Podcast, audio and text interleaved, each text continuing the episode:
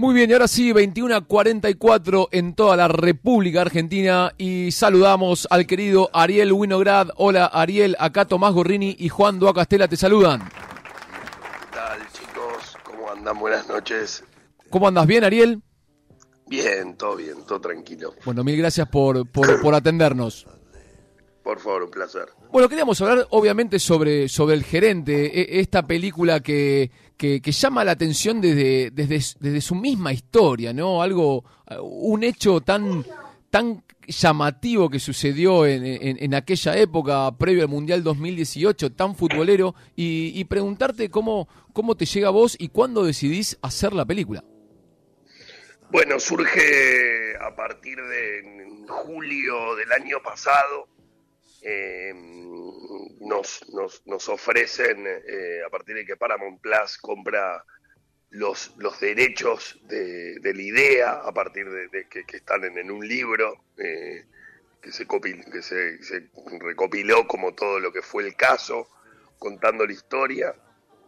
Y a partir de ahí, en conjunto con Natalie Cavirón, que es mi mujer y una de las productoras, y Axel Kuchibaski con Infinity Hill, eh, empezamos a, trabajar en, en- el proyecto partiendo de la base de también quien iba a ser el guionista, que fue Patricio Vega, en conjunto también con, Guille Borestein, que en ese momento estaba trabajando en Paramount Plus. ¿Y cómo se trabaja en una historia que, que, el final ya se sabe? Que es como que el spoiler ya está. ¿Es, eh, es lo mismo el, el- el camino? ¿Cómo, cómo, cómo lo, lo- lo abordás? No, en este caso fue un desafío muy grande y muy lindo, porque por un lado era qué película queríamos hacer, Claro. sabiendo lo que ya sabíamos, tuvimos que ir para atrás, en vez de como que sabíamos el final, sabíamos que a un tipo se le ocurrió esta idea, eh, y bueno, había que construir la, la película, la historia, quién era este tipo, cómo estaba emocionalmente en su vida, eh, cómo estaban sus afectos, cómo, cómo, se le, cómo, se le ocurre esta idea a un personaje. Entonces hubo como un desafío de, de ahí un poco construir también a nivel ficción, de decir, bueno, nos conviene que sea un tipo que está más abatido, que está asfixiado, que está agotado, que está planchado en su trabajo eh, y que estando en una situación límite se le ocurre esta idea sabiendo de que nos interesaba la idea de contar la historia de un antihéroe que decide confiar en su instinto eh, y arriesgarse y darlo por darlo todo. Entonces eh, estuvo buenísimo como, como, como desafío porque es como, como vos decís, tenés el final pero no tenés el inicio ni el medio. Eh, bueno, el medio sí lo tenés porque tenés los cuatro partidos de Claro, fútbol claro, sí, sí. que, que sabes que, que pero, pero bueno, había que construir también la tensión y ciertas decisiones y giros en el guion eh, sabiendo como esta información. Eh, ¿Qué tal, Ariel? Juan te saluda. Eh, ¿Qué tal, Juan? también, además, te sumo que es una eh, es algo que pasó hace bastante poco tiempo, entonces, no sé, muchos se acordaban los tweets, el fenómeno que se armó. eh, digamos, por lo menos para mí era, era muy cercano. Pero lo que te quería preguntar es eh, lo siguiente: la, la película está le está yendo muy bien en las plataformas, es de las películas más vistas en varios países. Eh, y la pregunta que te hago es la siguiente: cuando trabajás con este tipo ¿no? Eh, de, de productores, de actores, de guionistas como Patricio Vega, eh, ¿ustedes hay una diferencia en pensar la película para ser exhibida en una plataforma que cuando piensa una película para hacerla en el cine? ¿Hay algo de eso o, o el proceso es el No, nada. No, el proceso es absolutamente el mismo porque uno lo que está haciendo es una película. Entonces, eh, en ese sentido, el proceso es absolutamente igual. eh, inclusive hasta terminás en- en haciendo un DCP que es para proyectar en salas con una mezcla Claro. Claro. de, de sala, digamos.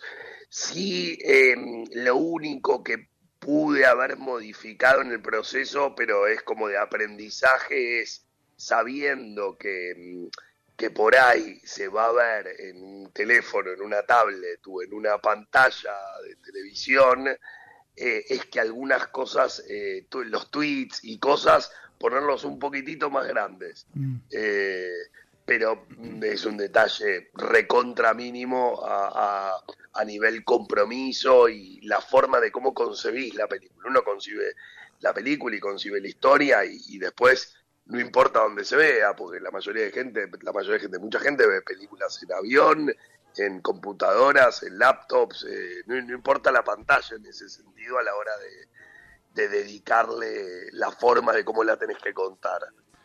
Y, en el mismo sentido, en, relación a la, a la evaluación de cómo le fue a la película, cuando... Sí, cómo le está yendo, más que cómo le fue. Cómo le está yendo, perdón, sí, pero por ahí en general, con, con, con, las nuevas películas que se exhiben eh, en plataformas, eh, la contabilización, no sé, de la cantidad de espectadores que van hasta el cine, eh, ¿cómo se contabiliza ahí? Obviamente tenés las vistas, pero la consideración es la misma. No, no, mira, es, es, como medio que vas rascando de diferentes lados, la verdad. Mm. Tal como decís, en un momento, digo, si es una película en el cine, te metes en, en eh, Box Office Mojo o, o ¿cómo se llama? O Ultracine y ves las entradas que vendiste. Ese es como tu guía para saber. O te metes en las salas como que compras una sala, una, una función, una entrada y no la compras y ahí ves el si está llena la sala o no.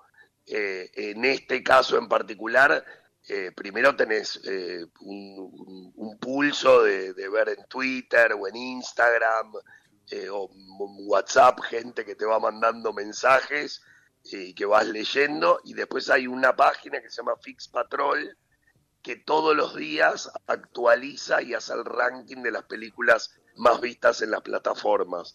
Eh, entonces ahí tenés como una suerte de medición de saber cómo le está yendo a la película. Y todos los días te metes y, ves en qué puesto está y en los países qué puesto está.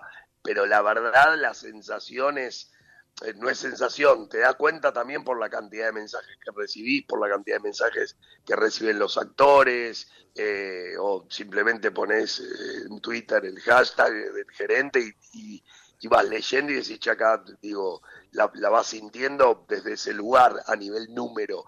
Las plataformas no son de compartir la cantidad de, de visualizaciones, salvo para eventos muy, muy puntuales.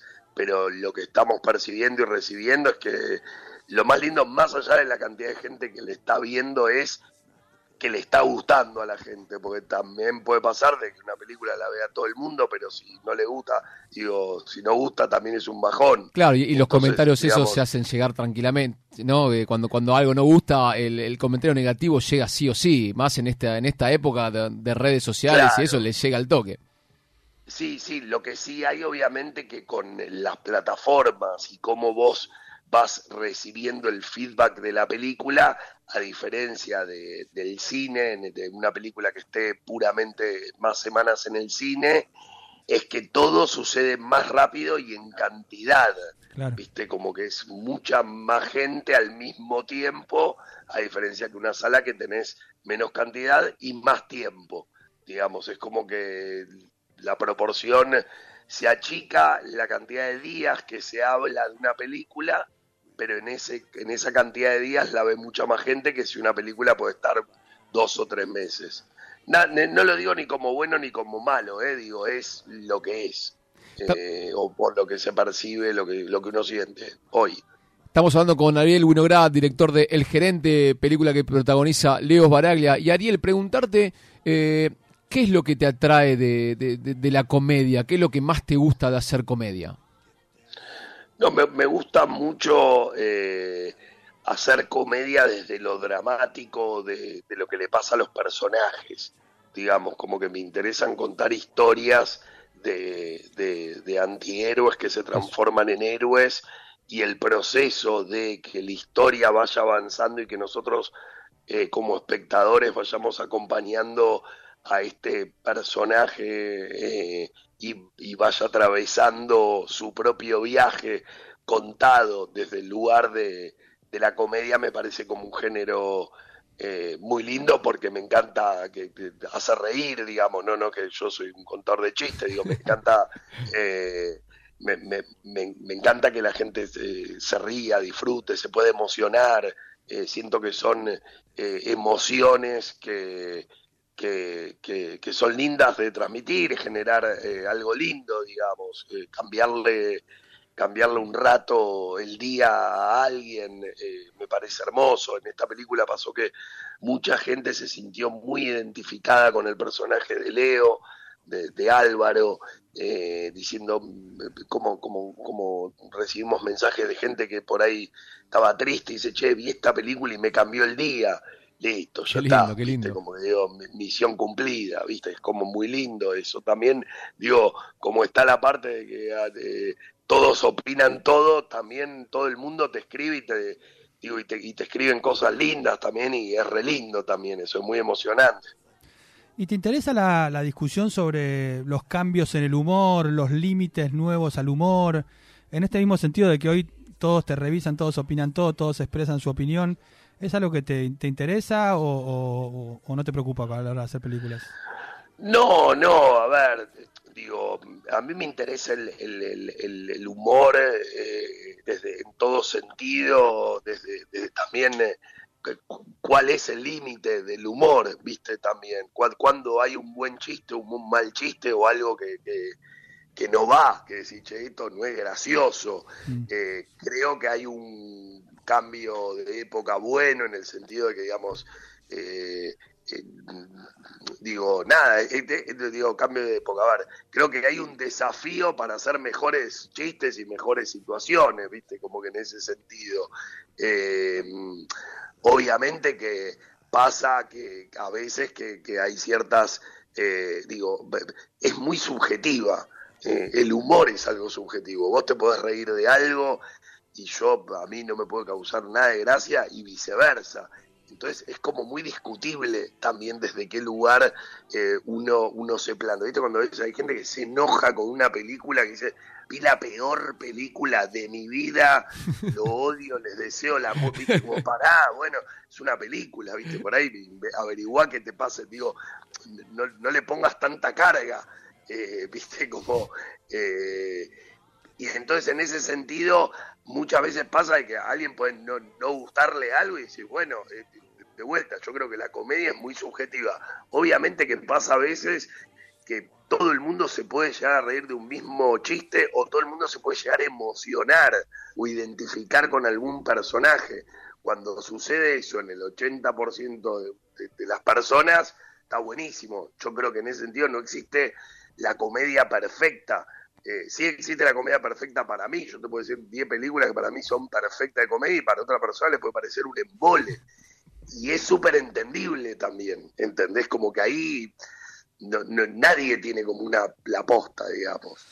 Ariel, te saco un poquito del gerente y, te quiero llevar a, a, Coppola, esta serie que, bueno, que, se habló, que va a estar Juan Minujín interpretándola y, saber un poco cómo es, y si va a haber un registro también de, comedia en una vida también eh, tan atravesada, ¿no? Por, por el humor, las anécdotas, que es la, vida de, Guillermo Coppola, el representante nada más y nada menos que de, Diego.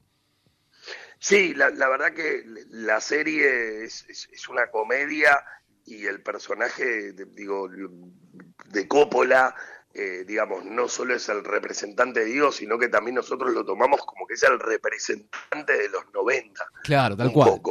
Entonces, desde ese lugar, también eh, la serie es una, es una comedia, obviamente, eh, una comedia dramática, digamos, pero, pero con momentos de muchísima comedia y principalmente es eh, contar historias, pero también un poco eh, poder reflejar eh, quiénes éramos en los 90, cómo era la vida de los 90, tratando de no juzgarlos a los personajes. se entiende como, digamos, no hay una intención de hacer una bajada de línea de si está bien o está mal lo que pasaba en los noventas, sino contarlo y que cada uno saque sus propias conclusiones. El que lo dice eh, es... Estamos ahí en, rodaje, estamos en, pleno rodaje y es una serie que va a salir, espero, el año que viene, a fin de año que viene, por la plataforma Star Plus. El que lo dice es Ariel Winograd, director de El Gerente, película que, que está rodando en, Paramount Plus, así que corran, corran a verlo, que eh, un elenco eh, total con Esbaraglia a la cabeza, con Carla Peterson, bueno, Luque, así que... El Tano Pazman. El Tano Pazman también. Así que, Ariel, agradecerte por, por este tiempo y, éxitos en todo lo que, lo que emprendas. Bueno, muchísimas gracias. Los invitamos a todos a verla por Paramount Plus, que se puede ver por Flow, por Claro Video también. Eh, así que véanla y después me escriben. Ariel, abrazo enorme. Un abrazo grande. Gracias. Ariel Winograd, el gran director de la comedia argentina, pasó por Malas Lenguas, último bloque, y nos vamos.